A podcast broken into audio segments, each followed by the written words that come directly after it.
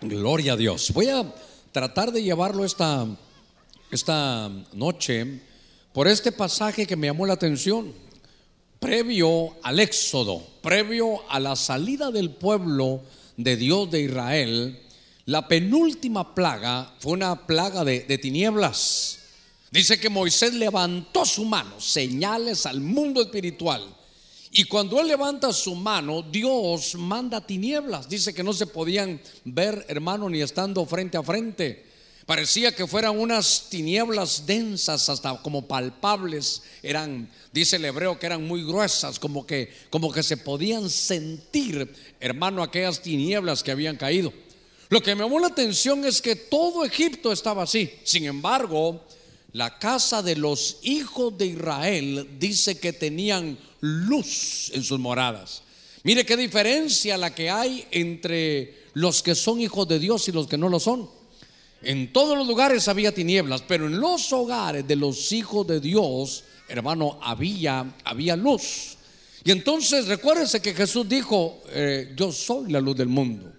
Y cuando el Señor se va, dice, ahora vosotros sois la luz del mundo.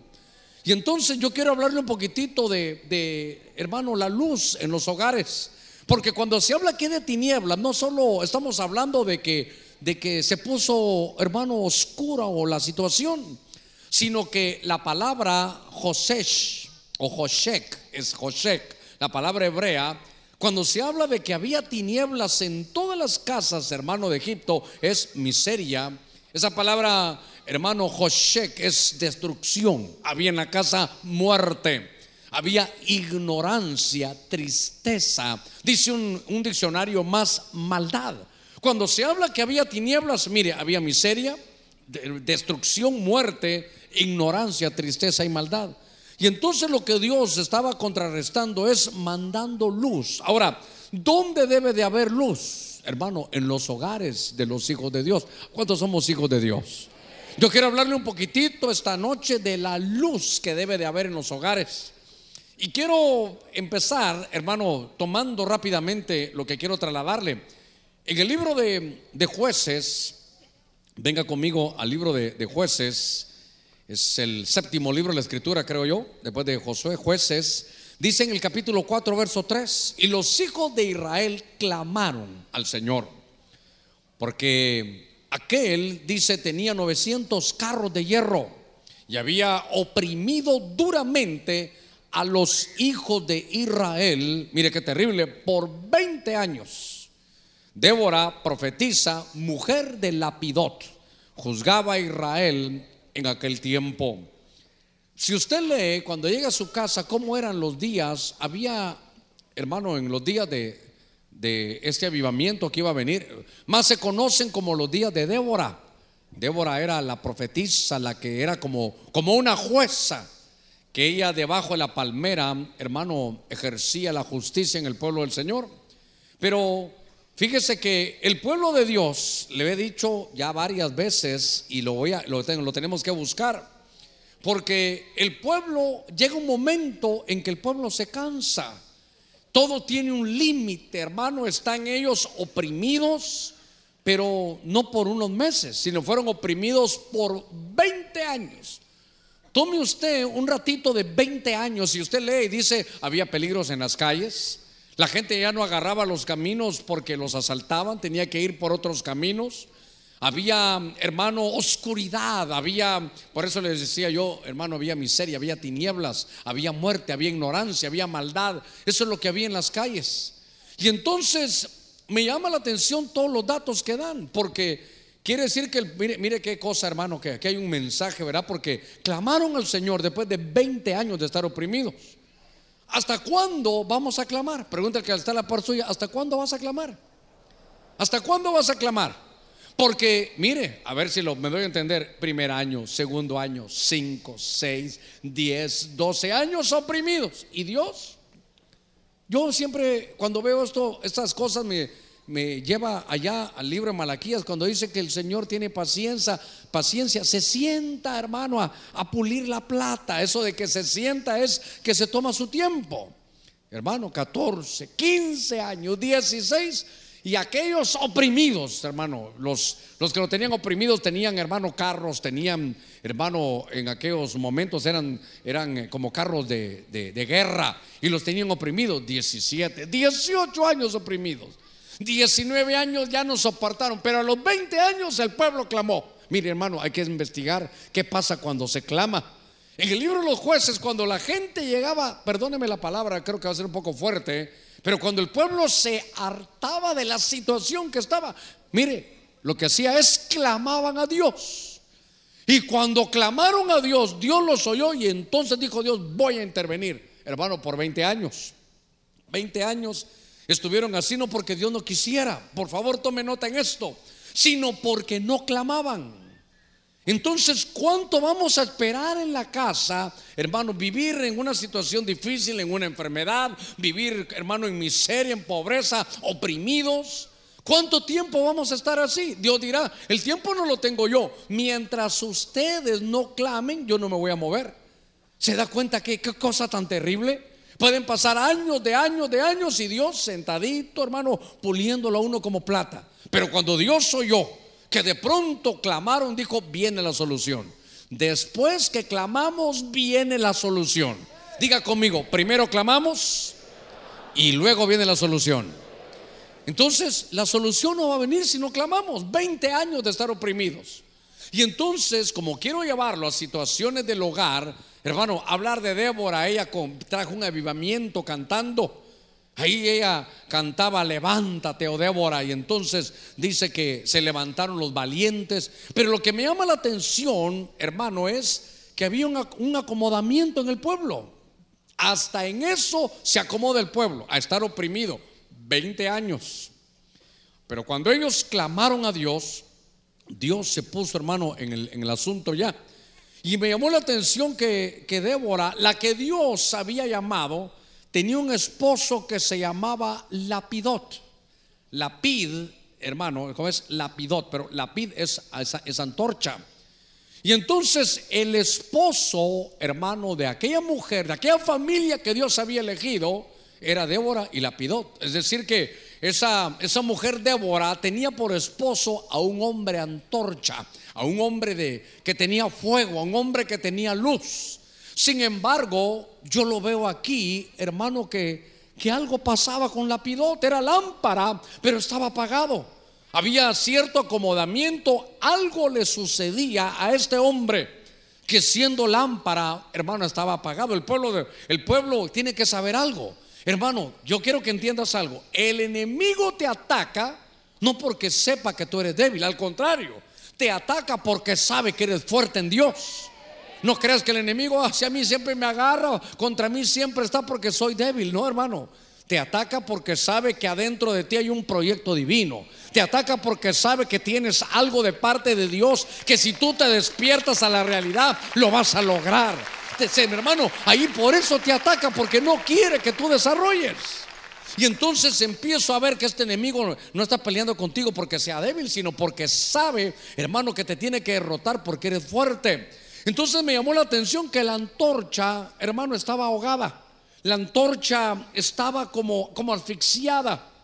Y entonces me di a la tarea de buscar un poquitito qué, qué hay que hacer cuando una persona que es la luz, porque quiero hablarle de la luz en los hogares. Y la pidot era una lámpara, pero parecía que estaba apagada. Yo digo, ¿cómo puede ser lámpara? ¿Cómo puede ser antorcha y no dar luz? Tiene que estar de una manera, hermano, como, como ahogada, como, por eso decía, no se, hermano, una luz no se pone debajo de la cama, porque entonces ahí nadie la mira, ahí no puede desarrollarse, ahí está, está como asfixiada, como apagada. Y entonces encontré una antorcha que me llamó la atención, le ruego, en el mismo libro de los jueces, vaya conmigo al capítulo 7, porque considero que aquí vamos a encontrar algo tremendo. Fíjese que el libro de los jueces, yo siempre lo he dicho, es un libro de altibajos. Cuando hay un buen juez, alguien que juzga bien la situación, reconoce sus errores, entonces hay bendición de Dios. Pero cuando no hay un buen juez o no hay juez, entonces viene la debacle. Y entonces más adelante, capítulos después de los días de Débora, de hermano, de todo lo que, lo que queremos hablar, pero quiero enfocarme en la luz quiero enfocarme en los hombres lámpara, en los hombres antorcha. Y entonces yo dije, pero ¿por qué la antorcha? ¿Cómo una antorcha puede estar, hermano, sin, sin expandir su luz, sin mostrarla? Y entonces en el libro de jueces, yo le decía, en otro tiempo, donde hubo otra vez problemas, en el capítulo 7, verso 16, siempre ese Gedeón tiene tantos ángulos para verlo, pero ahí dice que otra vez el pueblo estaba en una extrema pobreza. Y que entonces, después que estuvieron, creo que siete años así, clamaron a Dios. Le voy a decir algo, hermano. ¿No cree que esperamos mucho? ¿No cree que esperamos demasiado, hermano, para eso? Primero 20 años y en el tiempo ahora de Gedeón estuvieron, si no me recuerdo mal, siete años oprimidos en la miseria, en la pobreza. Y dice, y cuando clamaron, Dios le respondió. Diga conmigo, primero clamar y después la solución de Dios.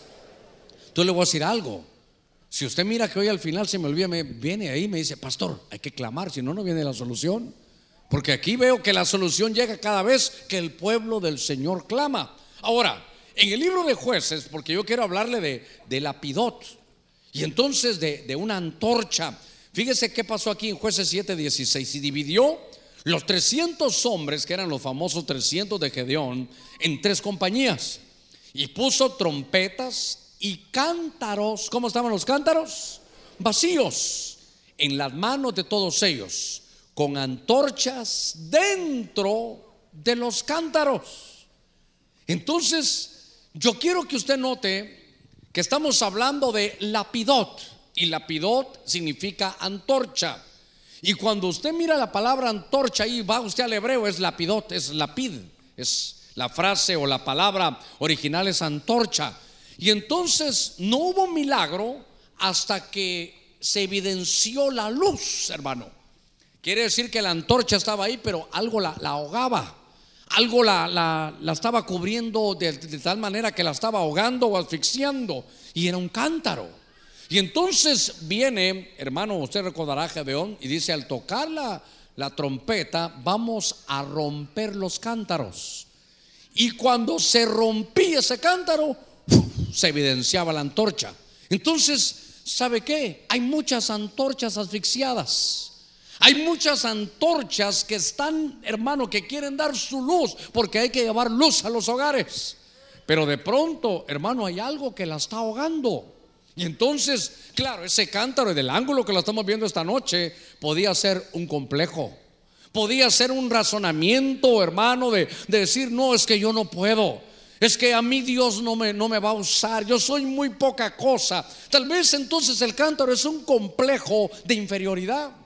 Tal vez, hermano, ese, ese cántaro puede ser un pecado. La Biblia dice, hermano, que, que uno no puede prosperar si no confiesa y se aparta. El que encubre su pecado, que dice, no prosperará. Usted puede estar improsperado por la palabra, usted puede recibir toda la doctrina, pero el que encubre su pecado no prosperará. Pero el que lo confiesa, eso es evidencia. Y se aparta, ¿qué dice? Alcanza misericordia. Y entonces estoy viendo que este cántaro, hermano, habría que romperlo.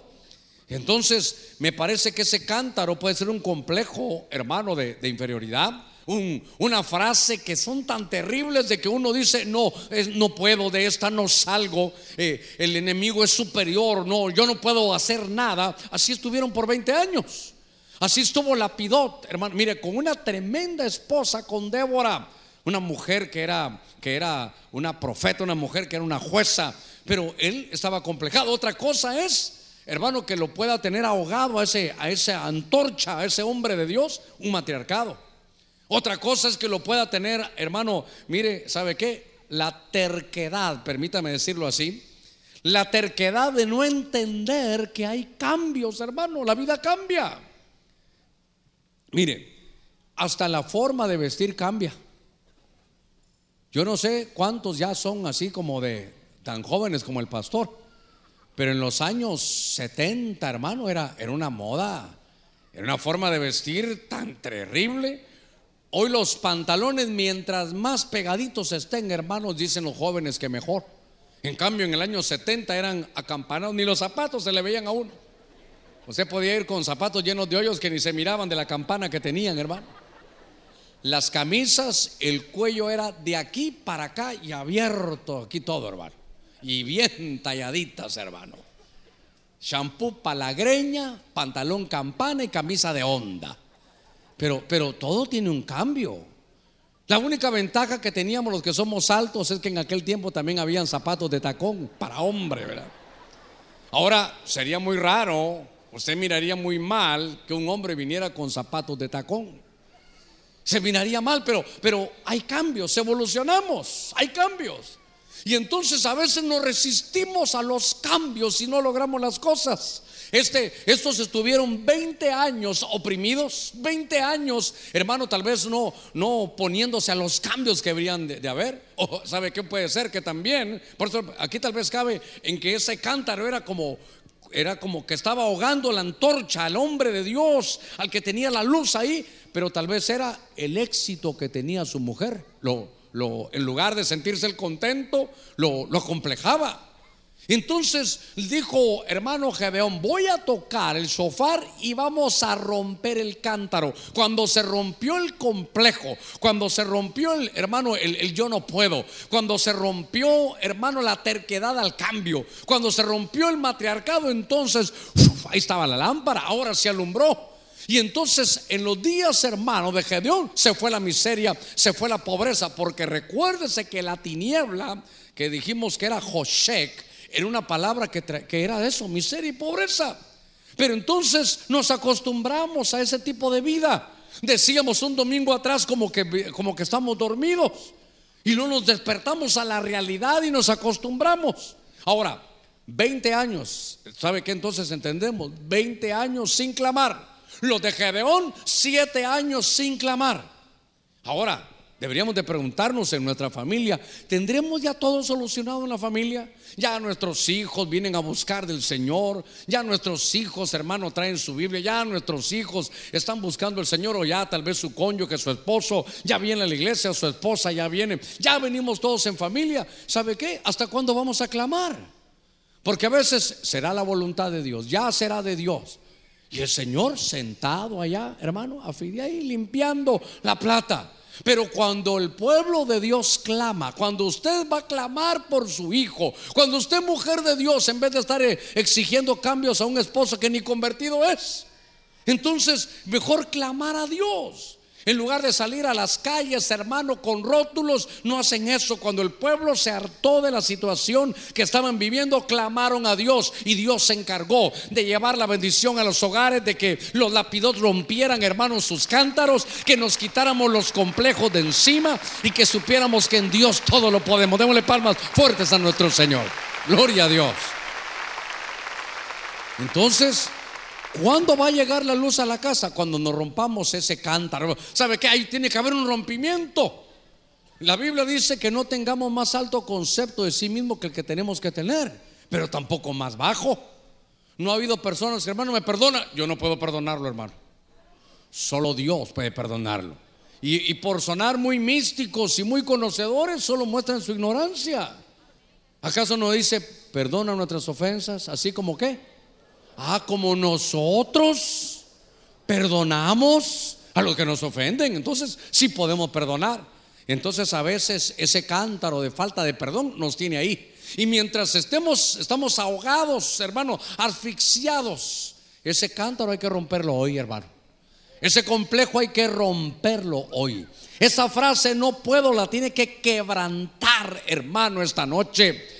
Esa manera de ver la vida, ese acomodamiento lo tenemos que reventar, hermano. Cuando se quebró ese cántaro, hermanos, mire, el, antorcha, el lapidot, que estaba asfixiado, uh, logró dar. ¿Sabe qué? Sacó su liderazgo, sacó su verdadera identidad en Dios. Los que somos hijos de Dios, ¿sabe qué? Dios dice, lo, nos ha hecho participantes de la naturaleza divina. Mire qué cosa, el mismo espíritu que levantó a Jesús de los muertos, ahora lo tienes tú adentro. Esta bendición, hermano, solo la iglesia de Cristo la tienes. Ahora que rompamos ese cántaro y que salga la luz, hermano, en nuestros hogares. Es, es algo tan tan hermoso que yo decía, bueno, sí, a ver, hermano, mire, piense un momentito, ¿qué cosas usted ha dicho que no puede hacer? ¿Qué cosas usted cree que su familia no puede hacer? Hermano, eso, mire, no se ponga esos límites, por favor. yo no me puedo graduar. En mi familia nadie va a salir de la universidad. ¿Por qué no? Es que nadie lo ha hecho, hermano Germán. Siempre hay un primero, sé tú el primero. Yo recuerdo que hace muchos años estábamos en el templo anterior, hace unos 10 años, 8 años, por ahí 10 años. Y entonces cuando hubo graduaciones, había una hermana que se graduó, creo que de abogado, a los 45 años. Porque ella oyó un mensaje, dijo, sí, yo me salí, me casé y me faltaban solo dos años. Y ella dijo, voy a terminar. Me voy a romper ese cántaro de que ya estoy muy vieja, de que no puedo, que qué van a decir en la universidad. Lo que es que te van a decir en la universidad, que te pongan un apodo, que te digan el abuelo. Yo tengo un amigo que él oyó algo así, hermano, oyó una prédica de estas y él dijo, no, no es tarde, no es tarde. Y hermano, ya, ya tenía más de 40 años. Y entonces fue, se fue a México, hermano, allá se graduó y allá sacó, hermano, su, su, profesión de hermano y, pudo sacar una especialidad. Y entonces me cuenta él que todos los alumnos, hermano, eran puros jovencitos. Y ahora cuando él viene de Guatemala, aquí hay un doctor, hermano, que, que es su amigo. Y entonces yo le, yo le digo, doctor, y cuénteme, ¿usted conoce también a este mi amigo mío? Sí. Eh, no le diga nada, me dijo, a ver, cuénteme, pero le decían el abuelo. Y yo como soy chismoso, una vez lo llamé, le dije, ¿qué tal? ¿Cómo estamos, abuelo? Y él me dijo, ¿verdad que ya te contaron? Me dijo, ¿verdad? Pero no, te la vida le cambió, hizo todo, desarrolló porque quebró su cántaro. Dígale que está en la parte suya, hay que romper el cántaro. Mire, yo quiero llevarle este pasaje, Lucas capítulo 15, un pasaje que usted conoce. Vámonos ahora al Nuevo Testamento en el Evangelio de Lucas. Dice la escritura, Lucas 15, a ver qué verso es, 8. ¿O qué mujer, si tiene 10 monedas de plata y pierde una moneda, no enciende, ¿qué es lo que enciende? Una lámpara y barre la casa y busca con cuidado, otra versión dice con diligencia hasta hallarla. Cuando la encuentra, reúne a las amigas y vecinas diciendo, alegraos conmigo porque he hallado la moneda que había perdido. Tal vez, hermano, sin, sin necesidad de ser teólogo, solo revisar lo que dice ahí. Una mujer tenía 10 monedas de plata y pierde una. ¿Ahí dónde la perdió? En la casa. Fíjese, moneda es algo de valor, un valor familiar que se ha perdido en la casa. Y entonces, hermano, dice, ¿qué mujer que no ha hecho eso? Lo primero que hacer es, lo primero que hace es encender una lámpara. Eso implica que no había luz en la casa. Fíjese qué cosa, no había luz en la casa y Dios tiene una promesa. Puede haber tinieblas afuera, pero en la casa de los hijos de Dios debe haber luz. Y la luz, ¿cómo se llama, pastor? Tiene nombre, la luz se llama Jesucristo. Él dijo, yo soy la luz del mundo. Esa luz que alumbra, luz que ordena, luz que crea. Ese es, ese es nuestro Señor. Démosle palmas a Él. Gloria a Dios. Y entonces, esta era una casa, hermano, con una luz, pero que estaba apagada. No, dice, si se perdió ese valor familiar, hay que encender una, una lámpara. Y luego, ¿qué hay que hacer? Barre la casa Quiere decir que cuando no hay luz, se acumula basura en la casa. Esta mujer, hay varios ángulos para verlo, pero déjeme llevarlo a lo que Dios me esté poniendo en mi corazón. Porque entonces en la casa se había perdido una moneda, si usted quiere algo de valor, un valor familiar. Y entonces dice que la casa primero estaba desordenada. ¿Por qué? Porque no había luz. Y que tuvo que, una vez encendido, hermano, antes, mire, antes de ir a buscar, o diría yo, parte de la búsqueda era primero agarrar una escoba y barrer. ¿Qué es lo que se barre y se saca de la casa? La basura. Quiere decir que cuando nos estamos apagando, hermano, llevamos basura a la casa, guardamos basura en la casa. Cuando, cuando ya no está la luz, hermano, que radica tinieblas, permitimos que, hermanos, situaciones de afuera, situaciones que no están dentro de la casa entren y de pronto vemos que, que la casa está llena, hermano, de basura. Entonces dice, hermano, barre la casa y busca con cuidado. Una versión dice con diligencia. Una, una versión dice, hermano, que busca en cada rincón. Otra versión dice que registra todo. Entonces, quiere decir que la casa, no sé si se recordará que siempre ponemos un ejemplo de que en el libro de los, de los Hechos, cuando llegó la luz a los hogares, en Israel, donde estaba, hermano, desde antaño, la Torá, las leyes de Dios, donde se prohibía, mire qué cosa, se prohibía que hubiera brujos. es una, una ley en la Biblia, prohibido que hubiera brujos, prohibido que hubiera, hermano, eh, eh, encantadores y ese tipo de cosas. Pero note que aquellos dice que sacaron todos sus libros de brujería. ¿A qué hora los pusieron? ¿Cómo, ¿Cómo se metió? Porque habían, cuando no hay luz en la casa, empiezan a haber permisiones. Ay, Dios mío.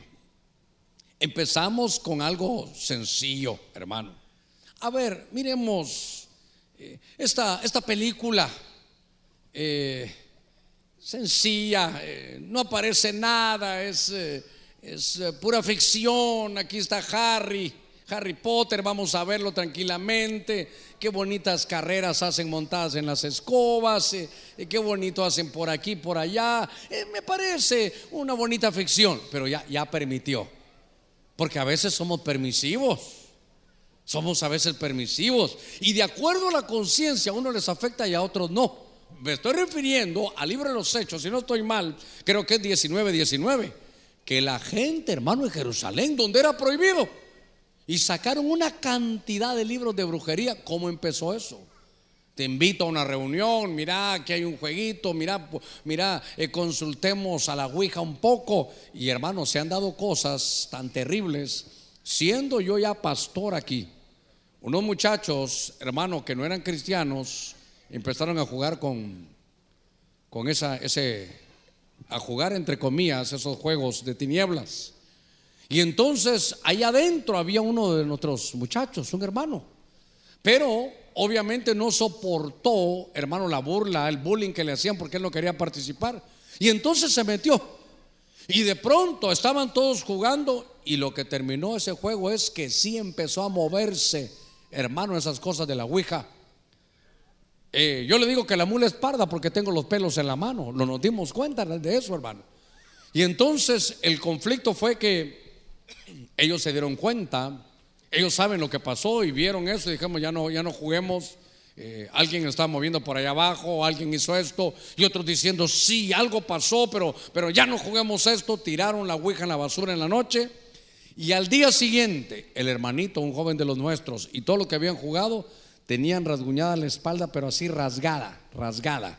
Los habían herido, los habían, hermano, como, como, que, con, como que con un tenedor les habían hecho la espalda así.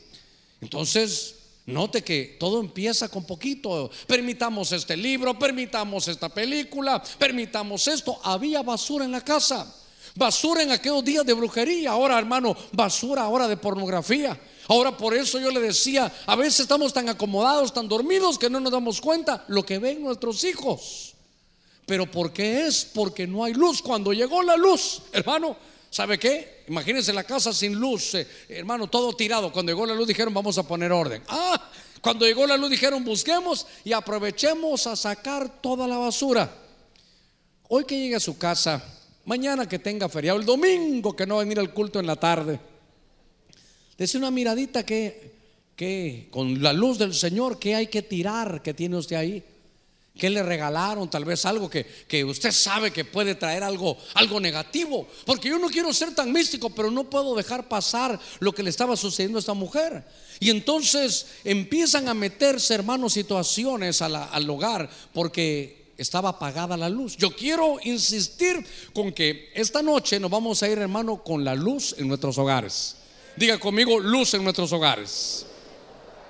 Dice la escritura en el libro de Proverbios 20, 27, dice la escritura, lámpara del Señor es el espíritu del hombre que escudriña lo más profundo de su ser. Lámpara del Señor es el espíritu del hombre.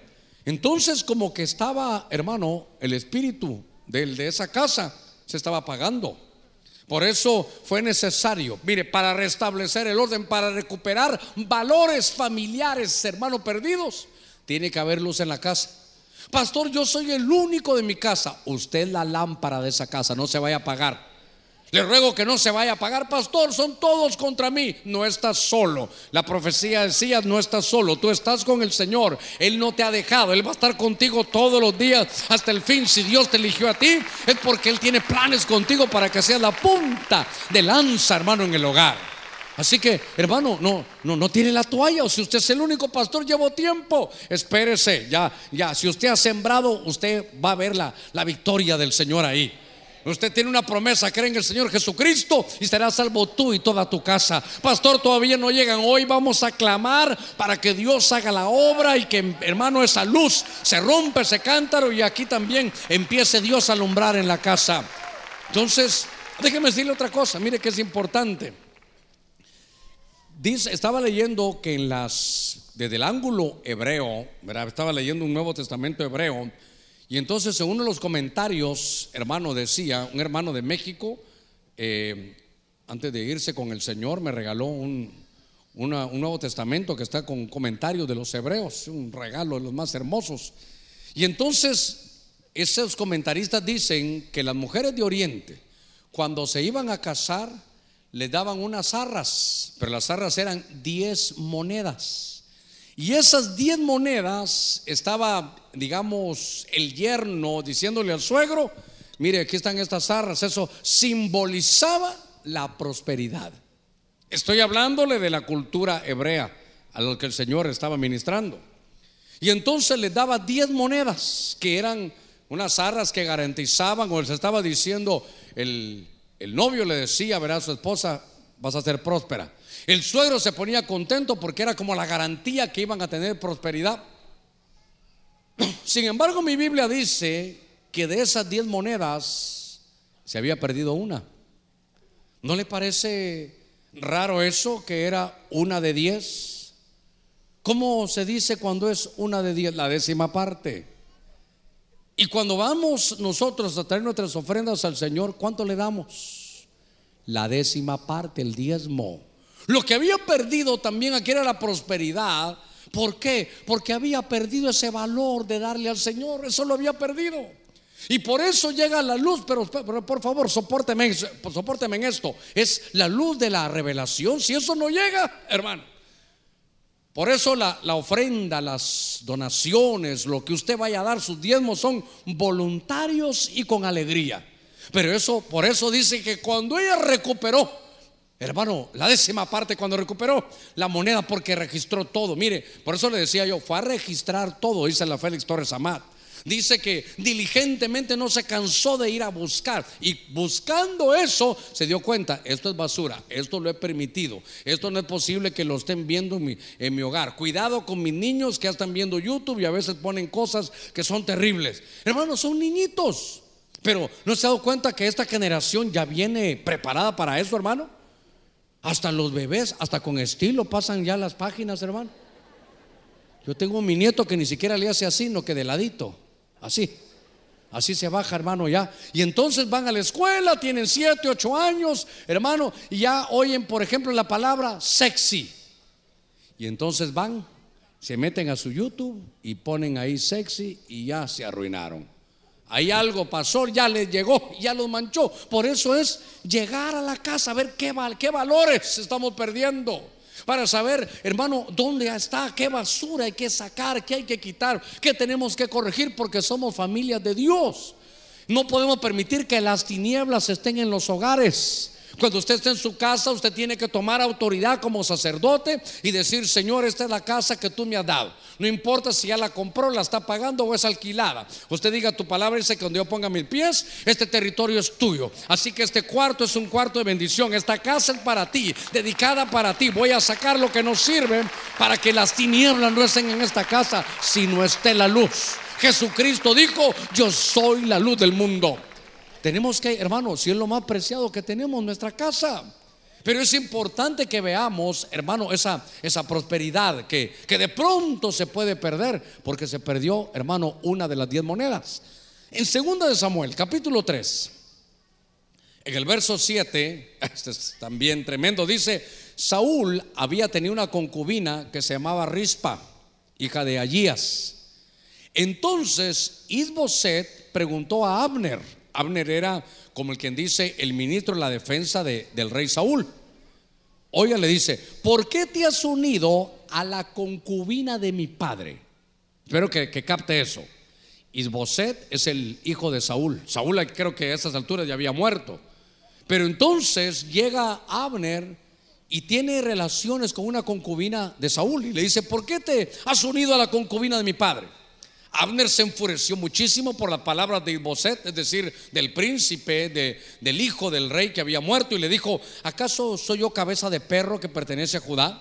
Hoy estoy mostrando lealtad a la casa de tu padre Saúl, a sus hermanos y a sus amigos, y no te he entregado en manos de David, le dice Isboset. Y hoy me llamas, oiga, a cuentas por una falta con esta mujer, oiga, por una falta con esta mujer. Lo que me llamó la atención, usted dirá, pastor, pero ¿dónde está ahí la luz? Abner, Ab es padre y Ner es luz. Este es padre de luz. Abner es padre de luz. Es un hombre que, que él ya, hermano, él daba, sus hijos tenían que ser generaciones, hermano, de, de bendición, porque él era luz. Pero de pronto, mire cómo uno se puede apagar. A pesar, este no es hijo de luz, no, este es padre de luz. Diga conmigo, padre de luz. Él irradiaba, él tenía esa luz. Otras versiones dicen el iluminado. Abner era iluminado.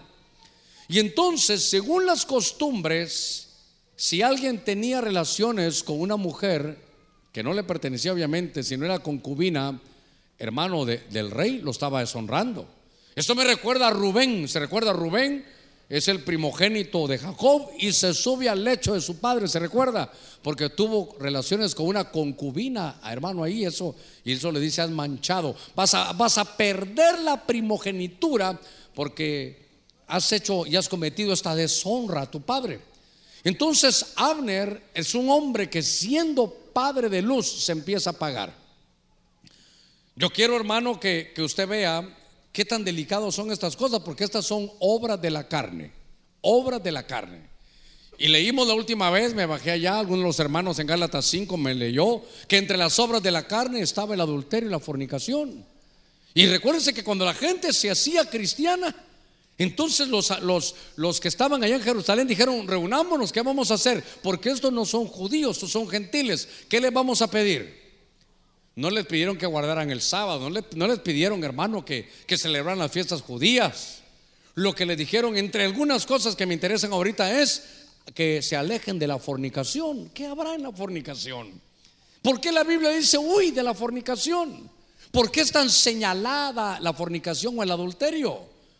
Porque pareciera que lo que daña es, hermano, es el cuerpo. Y el cuerpo dice la Biblia que ya no es nuestro, sino que es del Señor. Somos templo y morada del Espíritu Santo.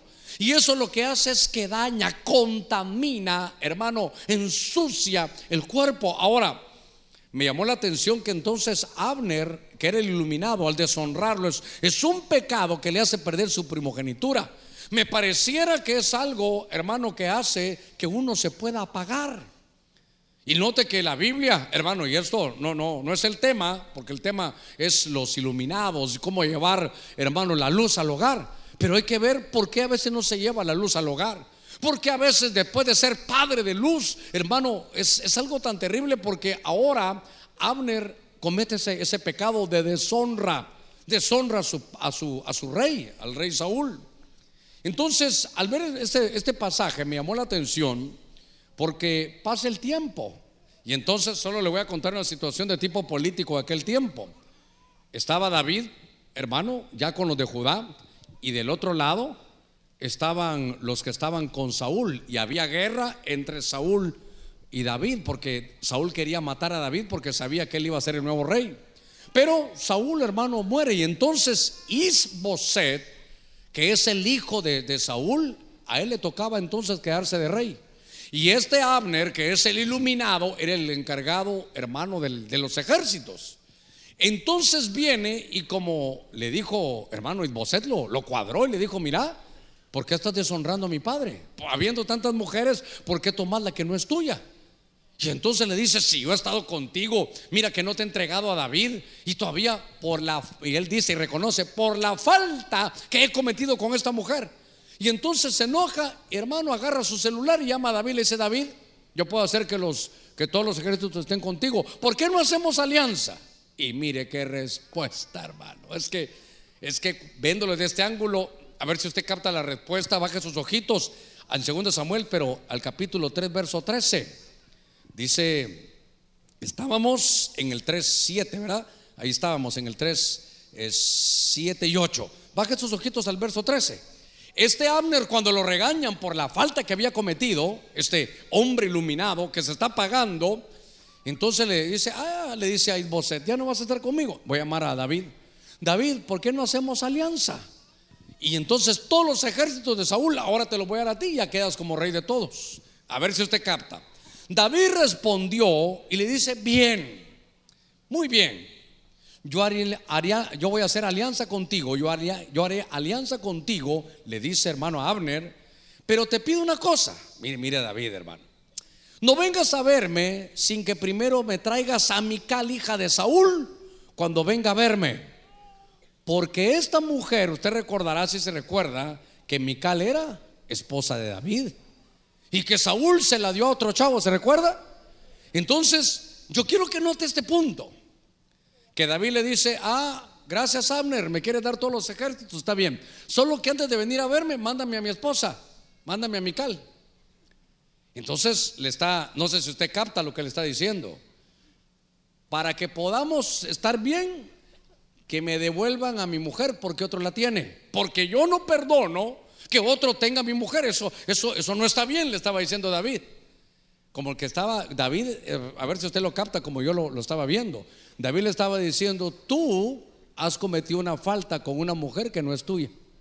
Pero tan diplomático David, hermano, que le está diciendo, mira, vamos a hacer alianza, sí, pero yo solo hago alianza, pero si me traes de vuelta a mi mujer, porque es mía y otro la tiene. Y eso de que otro la tenga, eso es una deshonra. hermano, perdóneme, ¿me doy a entender? Eh, no muchito, dicen algunos, ¿verdad? Tráeme a mi esposa Mical que se la dieron a Palti. Porque tú estás haciendo lo mismo con Rispa. ¿Hoy se me entiende? Todavía no, pastor. A ver cómo se lo, cómo se lo digo mejor. Abner se hizo amante de Rispa y Rispa era de las mujeres de Saúl. Esa mujer no, le, no era para él. Y el hijo, hermano, le dijo, no es bueno que tú estés con una concubina que era mi padre, eso es deshonra. Y entonces le dijo, ah, vaya, entonces te voy a dejar, David, hagamos alianza contigo vamos a ser grandes. Y David dijo, alianza contigo, no. Mira, no, vamos a platicar, pero no vengas a verme sin que, sin que antes me devuelvan a mi mujer. Le está diciendo, yo no voy a hacer alianza con hombres como tú, porque así como otro se quedó con Mical, tú también te quedaste con Rispa. Y entonces cuando yo vi esto, vi que cuando suceden adulterios, hermano, mire cómo llega a la casa. Llegan las tinieblas, llega Joshek, que es miseria, destrucción, muerte, ignorancia, tristeza, maldad. Y es tan tremendo, hermano, esto de la inmoralidad. Le ruego que, que, que oiga esto, por favor, que algunas veces lo hemos dicho, que por eso Pablo dice que cómo se enfrenta la inmoralidad. ¿Es? Dice huir de la inmoralidad, pero ni le enfrentes. Si vas a estar ahí el entendido, mira el peligro y se aleja. Tienes que huir porque una vez la enfrentas, hasta ahí vas a llegar. Porque la inmoralidad ni siquiera es un pecado que nació en la tierra. La inmoralidad, mire hasta dónde llega ese pecado tan terrible. Que fue lo que ofreció Satanás, que el Señor lo reprenda, le dijo a los ángeles, miren, si ustedes quieren irse con Dios, váyanse, pero yo, a los que me sigan, les voy a ofrecer carne extraña. Le voy a ofrecer mujeres de allá de la tierra y ángeles. La tercera parte de ángeles, hermano, cayeron en eso. ¿Hasta dónde? ¿Qué tan fuerte es esa potestad de la inmoralidad? Mire, no respeta cuánto tiempo usted tenga en el Evangelio, no respeta sus privilegios, no respeta qué tan tanto amor usted tenga en su casa, no respeta si usted es apóstol, pastor, profeta, evangelista, maestro. Por eso cuando yo veo esto, entiendo que la luz se apaga si hay inmoralidad. La hermano, la luz se apaga, se contamina. Viene esa, esa potestad, Joshek, trae tristeza, maldad, ignorancia, muerte. Por eso es necesario que alumbremos nuestros hogares. Por eso es que este que era padre de luz, hermano, se había apagado. Mire, todavía tengo dos puntos más que contarle. Y Dios mío, me faltan 11 minutitos. Pero mire eso, acompáñeme. Éxodo capítulo 31, verso 2. Segundo libro de la Escritura. Capítulo 31, en el verso 2. Por eso, hermano, hoy tenemos que iluminar nuestros hogares. Hoy tenemos que llevar la luz. Hoy que llegue usted a su casa, hermano, no, le va a costar mucho si vino con su esposa. Agarren de, de, las manos con sus hijos si vinieron al culto, ellos saben. O si no lo reúne usted y usted declara que su hogar está lleno de luz. Que su hogar no tiene tinieblas. Que Cristo ha llegado y cuando el Señor llega, a un hogar va a llevar luz. Y que esa, esa, hermano, para mí es una potestad, esa de tinieblas, hermano, Joshek es una potestad que causa todos esos dolores, esos dolores a la familia. Mire esto. Dice mi Biblia en 31.2 del libro de Éxodo. Mira, he llamado por nombre a Besaleel, hijo de Uri, hijo de Ur, de la tribu de Judá. Y a este Besaleel lo he llenado del Espíritu de Dios. ¿En qué? Sabiduría, inteligencia, conocimiento y en toda clase de arte. Todavía le leo el verso 4 y el 5. Para elaborar diseños, para trabajar en oro, en plata y en bronce. Verso 5. Y en el labrado de piedras para engaste y en el tallado de madera a fin de que trabaje en toda clase de labor. ¿Qué tiene que ver esto con, con la luz? Lo que me llamó la atención es que Uri, esa palabra que usted mira ahí, Mira, he llamado por nombre a Besaleel, hijo de Uri. Uri es mi luz, es mi fuego. Yo quiero hablarle de la segunda, hermano, generación de los de luz. Uri es luz, es mi fuego. Y fíjese que ese, ese fuego, esa luz que había en ese hogar, tuvo, tuvieron un hijo que se llamaba Besaleel. Y entonces me llamó la atención el fruto cuando queremos poner nosotros, hermano, luz en los hogares. Mire, mire sus hijos y mis hijos, cómo Dios los va a elegir. ¿Cuántos decimos amén a eso? Porque dice, ah, tú eres hijo de Uri, tú eres hijo de, de la luz. ¿Sabe usted que la Biblia dice que somos hijos de luz? ¿Sabe usted que la Biblia dice que hay hijos de tinieblas y que nosotros somos hijos de luz? Y entonces le dice, ¿sabes qué? Voy a elegir a Besaleel, por nombre lo voy a llamar. Y Besaleel es el que está bajo la sombra de Dios. Es un, es un hijo que va a estar bajo cobertura. Es un hijo esta vez a él, lo elige Dios para que sea el hermano, el, uno de los edificadores del templo de la, de la casa del Señor. Entonces me llama la atención porque los frutos de la luz, mire, los hijos de la luz, diga conmigo, hijo de la luz. Dice que Dios los va a llamar y que entonces Dios los va a llenar. Y entonces me llamó la atención porque primero van a ser edificadores. Dice que la mujer, hermano, sabia, dice, edifica su casa. Pero la mujer insensata dice que con sus manos la destruye. Entonces, queremos tener hijos que vayan a edificar la casa. Pero también veo que el fruto de la luz es que viene el Espíritu y trae llenuras. Le ruego algo.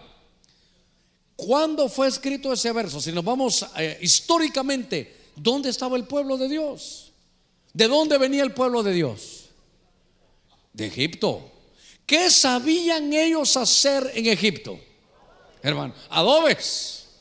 Es decir, que nunca habían tenido ellos, hermano, este tipo de cosas.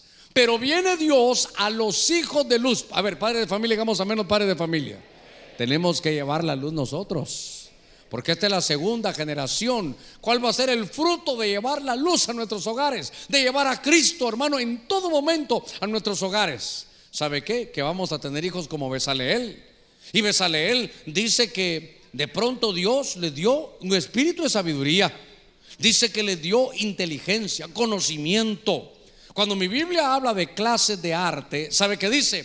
Fui a buscarlo al, al original hebreo y dice trabajador pero nunca servil. Oiga eso. Voy a poner en Besaleel, le voy a dar una llenura de un espíritu para que sea trabajador, pero nunca servil. A ver cómo se lo digo. Lo voy a llenar de una dotación tan grande de espíritu para que él sea cabeza y no cola. Para, a ver, hermano, a ver cómo, cómo lo logro decir. Para que no sea empleado, para que él sea el dueño de su empresa. mire lo que Dios está haciendo ahí. Te voy a, vas a ser trabajador, pero no servil. Y entonces el Espíritu lo llena para hacer diseño. ¿Sabe qué es eso? Creatividad. Me llamó la atención que viene, hermano, para hacer inventos. Que estaba leyendo el diccionario que es hacer máquinas. Hay uno de los hermanos, ancianos de la iglesia, que Dios le dio esta, esta unción. Y él, él es ingeniero y sabe, se inventó unas máquinas para hacer no sé qué tipo de limpieza, me mandó cómo, cómo lo desarrolló y los vende, hermano, en, en, las empresas. Pero, pero entonces Dios le dio trabajo, pero no servil. Número uno. Y Dios le dio en llenura del Espíritu. Diga, amigo, diga conmigo, llenura del Espíritu. Qué lindo es hablar en lenguas, hermanos, dones espirituales maravillosos. Pero también Dios, cuando llena, también da habilidades empresariales. Dice hermano que tenía creatividad. ¿Sabe qué? Que se inventaba cosas. Se inventaba. Y otra versión dice máquinas. Si usted está tal vez, hermano, dice que hacían inventos, hermanos, de diseños. ¿Qué sé yo? No crea que, mire, si usted está en una maquila, hermano, diseño de otro tipo, hermano, de cortes.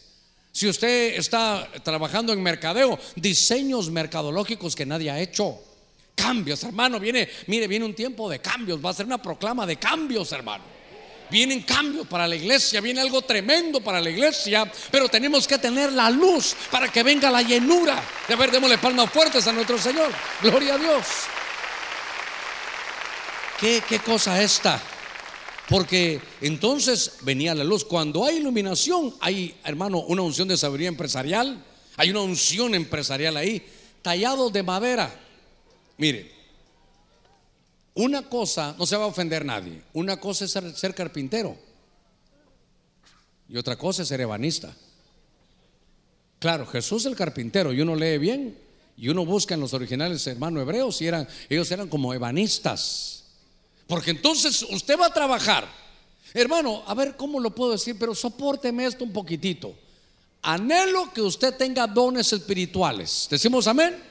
pero también anhelo que tenga dones empresariales.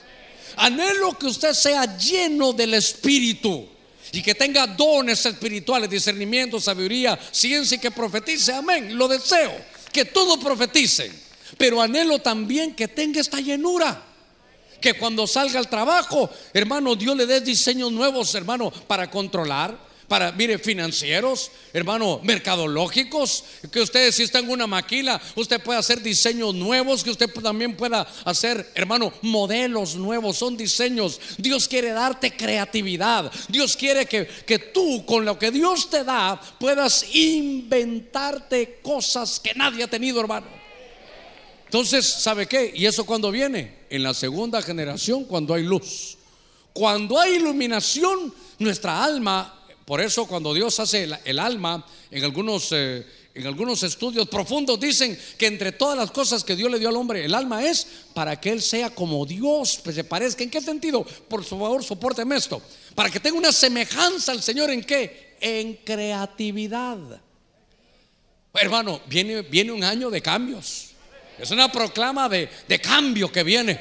¿Por qué? Porque el pueblo de Dios va a entender este tipo de llenura, va a entender que tener la luz, la iluminación de Dios, usted va a tener creatividad. Usted, nadie puede hacer estas cosas. Soy, solo le, uh, miren, va a decir el jefe, miren, es un aleluya que trabaja aquí con nosotros. Ese no, no, no bebe, no baila pegado, ahí está. Según él, ¿verdad? Ese tiene una vida aburrida.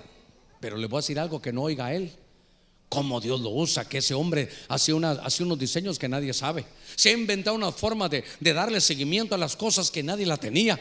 Él tiene creatividad, él tiene esa llenura del Espíritu, tiene sabiduría, tiene ciencia, tiene conocimiento. Dios le ha dado algo por el Espíritu, porque es efecto, hermano, de la luz. Hermano, ¿cómo ganarse la vida hay? Pero que Dios nos ilumine. Que Dios nos ilumine. Dígale, Señor, y hermano, a cada uno, ¿verdad? Porque el hermano es un ingeniero, pero Dios le dijo que él se inventó una máquina. Usted piense ahí, hermano, ¿qué se puede inventar? Sí, bueno, imagínense que yo fui una vez a, comer a un lugar y habían todo tipo ahí, hermano, un desayuno, que como quieren los huevecitos, quieren revueltos, estrellados, aquí y allá. Y entonces vi que a la par mía yo estaba viendo aquí y uno dijo, yo quiero unos huevos divorciados. Y entonces yo me quedé, hermano, y, dije, voy a ver, usted espérese, dije, y empecé a buscar cómo estaban esos, ¿verdad? Dios reprende al divorcio, dije yo. Pero, ¿qué, cree que son, hermano? Que de, una, de un lado son huevecitos estrellados, de un lado salsa roja y del otro lado salsa verde. Hermano, al final son un par de huevos estrellados. Pero mire, mire cómo lo venden, ¿verdad? Divorciados. Una, de un lado, hermano, y otra salsa del otro. Y todos, hermano, era lo, lo lindo que todos querían comer. Pues yo no sé si usted va a hacer unas baleadas divorciadas, hermano. o baleadas matrimoniales. Pero lo que sé es que el efecto de la luz trae esa llenura. Y la llenura del Espíritu, llévese eso en su corazón. No solo es para dones espirituales que los anhelamos, hermano, pero también para dones empresariales allá afuera, para que tenga sabiduría, inteligencia, conocimiento, consejo. A ver, démosle palmas fuertes, hermano nuestro Señor. Gloria a Dios. Gloria a Dios. Por eso, ahora, por eso le hice la pregunta, ¿qué sabían hacer ellos? Adobes. Y entonces ahora están en el desierto y cae una unción, llenura. ¿A quién? Al hijo de Uri, al hijo de Uri que significa mi fuego, mi luz. Y es un hombre que edifica, es un hombre que Dios elige, que Dios lo llama por nombre. Y es un, es un hijo de la luz que tiene, hermano, esta llenura del Espíritu. A ver si me da tiempo. Me queda un minuto todavía. Solo le voy a leer este texto. En lo que los hermanos de alabanza suben, número 25, 6. He aquí un hombre, uno de los hijos de Israel, vino. Oiga esto despacito. Tal vez de alguna vez lo platicamos, pero me llamó la atención algunos datos más. Número 25, 6. He aquí un hombre, era uno de los hijos de Israel. Vino y presentó una madianita. ¿A quién le presentó la madianita? A sus parientes. Uno, a la vista de Moisés, su pastor, y a la vista de toda la congregación de los hijos de Israel, que lloraban a la puerta de la tienda de reunión. Y cuando lo vio, Fines, hijo de Eleazar, hijo del sacerdote Aarón, se levantó de en medio de la congregación y tomando una lanza en su mano, fue tras el hombre de Israel, entró en la alcoba y los traspasó a los dos. Al hombre de Israel y a la mujer, dice por su vientre, y así cesó la plaga sobre los hijos de Israel. Mire, en el verso 7, vio Fines, hijo de Eleazar, hijo de Aarón. Aarón significa portador de luz. Aarón significa portador de luz. Voy a cerrar mi Biblia. Y entonces él era, usted sabe, el sumo sacerdote. Yo lo había elegido. Él era ese portador de luz. Otras versiones dicen iluminado. Pero esa versión de un diccionario Briggs me dijo que, que era un portador de luz. Ahora, la primera generación ya la vimos en otro pasaje anterior con Uri y con Besaleel. Ahora vemos al nieto. Y el nieto Fines lo que traía era, hermano, un, un, celo por la casa. Era un celo por las cosas santas. Yo quiero que se dé cuenta que uno de los líderes, hermano de Israel, dice, ¿sabe qué? Lo voy a poner en el siglo XXI. Siendo líder, donde todos a veces ponían sus ojos en él, le dijo a primero a sus parientes, me voy a casar en yugo desigual. Esta no es cristiana. Me voy a casar con ella. Y lo hizo delante de Moisés ¿Y delante de quién más? De toda la congregación. Y era un líder.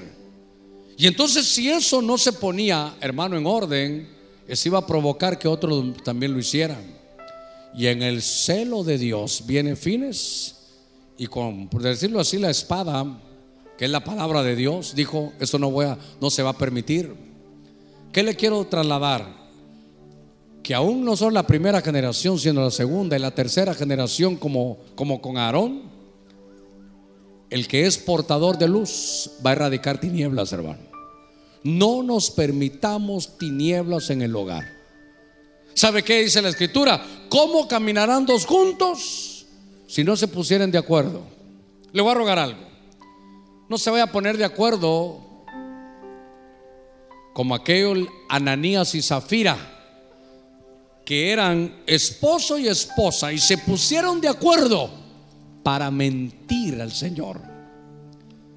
Mujeres de Dios, si su esposo va a hacer algo que no está a la luz de la escritura y usted piensa que es algo que no está bien, para eso está usted como una Abigail sabia y hermosa, le dígale, eso no está correcto. No puedo estar de acuerdo contigo en eso.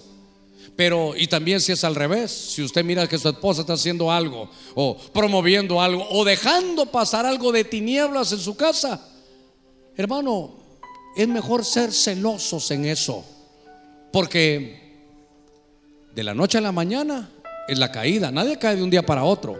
Cuando usted mire que alguien, hermano, cayó, no, no fue ese día, ya fue trabajado. Cuando una casa cae en tinieblas, Joshek, no fue de la noche a la mañana. Empezaron con cosas pequeñas y las pequeñas zorras echan a perder su viñedo con sus ojitos cerrados.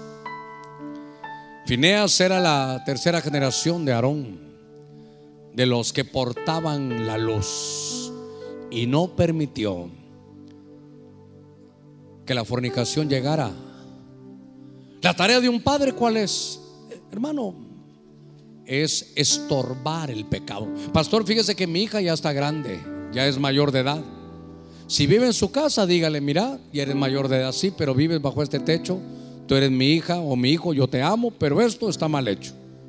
No puedo permitirlo aquí, es celo. Por lo menos su tarea, si ya es mayor de edad, es estorbarle el pecado. La luz en los hogares, luz en los hogares. Ah, mi Señor, luz en los hogares. Tal vez esta noche muchos hemos permitido algo de tinieblas y de pronto esa potestad Joshek era densas tinieblas, miseria, pobreza, maldad. Hermano, ¿cuántas cosas pueden entrar? En el nombre de Cristo yo quisiera, esta es el la última reunión familiar de este año, pero ¿sabe cómo tenemos que terminarla? Lleno de luz, lleno de luz, no importa quién sea, qué corbata usa, no importa su, rango, no importa sus posesiones, ni su posición en la iglesia. Lo que importa es reconocer si ha permitido entrar alguna tiniebla, porque luz debe haber en los hogares de los hijos de Dios. Cristo es la luz. La luz erradica toda tiniebla. En el nombre de Cristo a veces hay hijos enviciados, hijos que nos los están desviando. Y nos hemos dado cuenta que por lo que miran en programas, su identidad se la están destruyendo. Empiezan a tener otro tipo de pensamientos. ¿No quisiera usted hoy llenarse de luz? ¿Habrá alguien que quiera recibir a Cristo? Tenemos unos buenos minutos todavía. ¿Habrá alguien que quiere recibir a Cristo? Le voy a rogar que donde está, venga rápidamente. Le voy a rogar a toda la iglesia que se ponga de pie. ¿Sabe lo que hay que llevarse hoy? Luz, luz, llévese luz, llévese luz. Contra esas tinieblas casi palpables, solo la luz. Contra esa potestad de densas tinieblas. Usted sabe cómo está su casa. Usted sabe cómo están cerradas las puertas de, de la bendición económica Usted sabe cómo están, hermano, la maldad, la iniquidad, cómo está la pornografía, cómo está el ataque a sus hijos, a los míos, a nuestros nietos. Si hay alguien que va a recibir a Cristo, primeramente venga. Cristo es la luz que usted necesita. Cuando usted reciba a Cristo, esa luz estará dentro de usted. Usted será esa antorcha, usted será esa lámpara que va a llegar a su casa. ¿Habrá alguien que va a recibir a Cristo? si ha habido muchas tinieblas en el hogar, si ha habido tinieblas en los hijos, si de pronto usted mira tinieblas aún en su cónyuge, hoy es una buena noche que usted venga a llenarse de luz. Habrá alguien, Dios le bendiga, que va a recibir a Cristo. Habrá alguien que se quiere reconciliar, habrá alguien que abrió puertas. Hermano, ciérrelas hoy, es sencillo. Usted sabe qué tanta tiniebla puede haber, porque era tanta que había en aquellos días que ellos la sentían. ¿Percibe usted tinieblas en su casa? Llévese la luz. Porque la luz que usted se lleve va a erradicar toda tiniebla. Por eso, después de aquel caos luz bélico, después de aquel caos cósmico, después de aquel caos de Génesis 1, La tierra dice que estaba desordenada y vacía y dijo Dios, hágase la luz. Y comenzó la restauración. Que la luz se haga en su casa, háganse en su vida. Dios le bendiga. Venga a buscar a Cristo. Cristo es la luz. Él es la luz. Dice la Biblia, y la luz era la vida de los hombres. No quisiera venir a buscar a Cristo. Por cuestiones de tiempo lo invito. Primero, si quiere recibir a Cristo, salga de su lugar rápido. Usted puede palpar hasta dónde están las tinieblas. Usted puede palpar hasta dónde ese vicio lo está arrastrando. Usted puede palpar hasta dónde hay ya un espíritu de divorcio en la casa. Usted puede palpar hasta dónde los hijos ya están contaminados. Venga la luz, venga la luz, venga la luz. Iglesia orando, orando, dígale Señor, aquellos que necesitan de ti como luz, que vengan, que corran, que busquen esa luz hermosa en el nombre de Jesús. En el nombre de Cristo, venga, venga a buscar de Dios. Venga a buscar la luz. Cada uno sabe cómo está la situación en su vida y en su casa. Si usted se quiere reconciliar, si hay, si se entraron las tinieblas, usted ni sabe cómo. Si a sus hijos están siendo trastornados por las tinieblas. Si ya en la casa se empieza a hablar de divorcio. Si ya en la casa hay vicios que a usted le da pena confesarlo, ¿no le gustaría hoy venir y llenarse de luz? Si tu ojo es bueno, todo tu cuerpo se llenará de luz. En el nombre de Cristo. Ya invitamos a los que están recibiendo a Jesús. Ya invitamos a los que saben, hermano. Usted sabe, usted, usted mídase. Usted sabe qué tan palpables son las tinieblas en su casa. Usted dígale, Señor, en Éxodo 10 había tinieblas en todo Egipto. Pero en la casa de los hijos de Dios había luz. Ven a la luz, ven a la luz, ven a la luz. Te han atacado en sueños, se están destruyendo la casa, no encuentras trabajo. Hace años que no mira la prosperidad. ¿No habrás perdido esa moneda? ¿No habrás perdido esas arras? ¿No habrás perdido ese valor familiar? Dígale, Señor, enciende la luz, enciende la luz interna. Dice el Señor que lámpara de Jehová es el espíritu del hombre. Tu espíritu es la lámpara que ilumina dentro. El problema tal vez ya no está. Si alguien no tiene problema afuera, pero lo tiene adentro. Dígale, mi Dios, Dios te bendiga. Ven, ven rápidamente. Ven, vamos a orar. Venga rápidamente. Vamos, unos minutitos más. Dígale, Señor, más que afuera, adentro percibo que hay tinieblas. Lléname de tu luz, lléname de tu luz. Lléname de tu luz. Ven, luz de Dios. Quiero llevar luz a mi hogar. Como el dracma, lo buscaron bien, registraron todo. Llegue a su casa, llego a mi casa a registrar, a ver qué es lo que hay. No sea hablando en esas cosas de tinieblas. No sea permisivo, no seamos permisivos en esos juegos de tinieblas. Erradique, quite, destruya. Dice en el libro de los Hechos que todos los que tenían libros de brujería los sacaron, no los regalaron, no los vendieron, los quemaron. Si tú tienes alguna literatura impresa, sácala hoy en la noche y quémala, quémala. ¿Tienes algún artículo que te destruye? Ve y quémalo. Ve y quémalo. No te vayas tan rápido de la presencia de Dios. Dile, aquí vengo para que me llenes de tu luz. Cristo es la luz. Yo soy la luz del mundo, dice el Señor. La luz erradica toda tiniebla. Ven, ven. Un minuto, iglesia orando. O iglesia orando.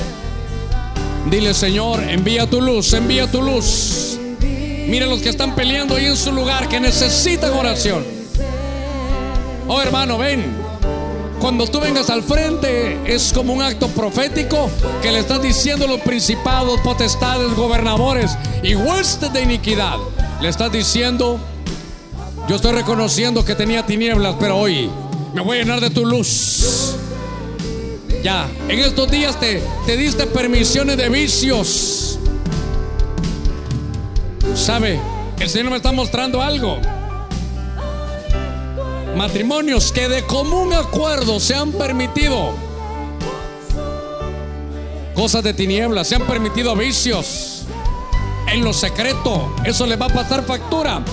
Mejor venga, mejor venga y dígale al Señor, el que encubre su pecado no prosperará, pero el que lo confiesa y se aparta alcanza misericordia. Ven a alcanzar misericordia.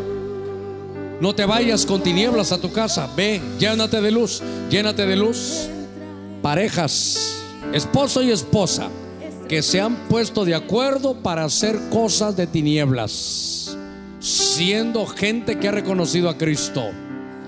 Hoy Dios te da la salida, hoy Dios te abre la puerta, hoy Dios te dice te voy a limpiar, te voy a llenar de luz, voy a quitar esa contaminación. Porque así como hay generaciones de luz, como Uri con Besaleel, como Aarón con Fineas, Pueden haber generaciones de tinieblas también. Hermano, un minuto más. Voy a orar en un minuto. Todavía te doy un minuto para que corras, vengas. A mí no me cuentes nada, díselo al Señor. El que encubre su pecado no prosperará, pero el que lo confiesa y se aparta alcanzará misericordia. Luz de Dios, luz de Dios. Unos segunditos, ven rápido. Ven, entra en mi vida. ¿Habrá alguien que va a recibir cobertura del ministerio? Si hay alguien que ya no quiere venir de visita, no que quiere adherirse al ministerio. Aquí donde estoy enfrente, venga rápidamente. Corra en su lugar rápido, venga y diga, sí, yo vengo a recibir cobertura. Quiero esa cobertura de luz, ese manto de luz para mi casa, mi corazón, en el nombre de Cristo. Unos minutitos, unos minutitos. La última invitación. ¿Habrá alguien que va a recibir cobertura? Corra, corra. Salga de su lugar. Si el Espíritu le ha dicho, venga hoy. Y diga, sí, yo voy a recibir cobertura. Voy a ponerme este manto de luz. Dice la Escritura que Dios se viste con un manto de luz. La luz será la vida de los hombres. En la luz está la vida. Hacia la luz vamos, el camino de la luz. Jesús es la luz del mundo.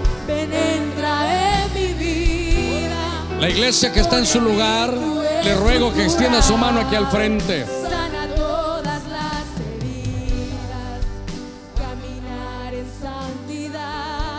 Vamos a orar porque están recibiendo a Cristo. Padre, en el nombre de Cristo, haz el milagro del nuevo nacimiento. Usted que está recibiendo a Cristo, dígale.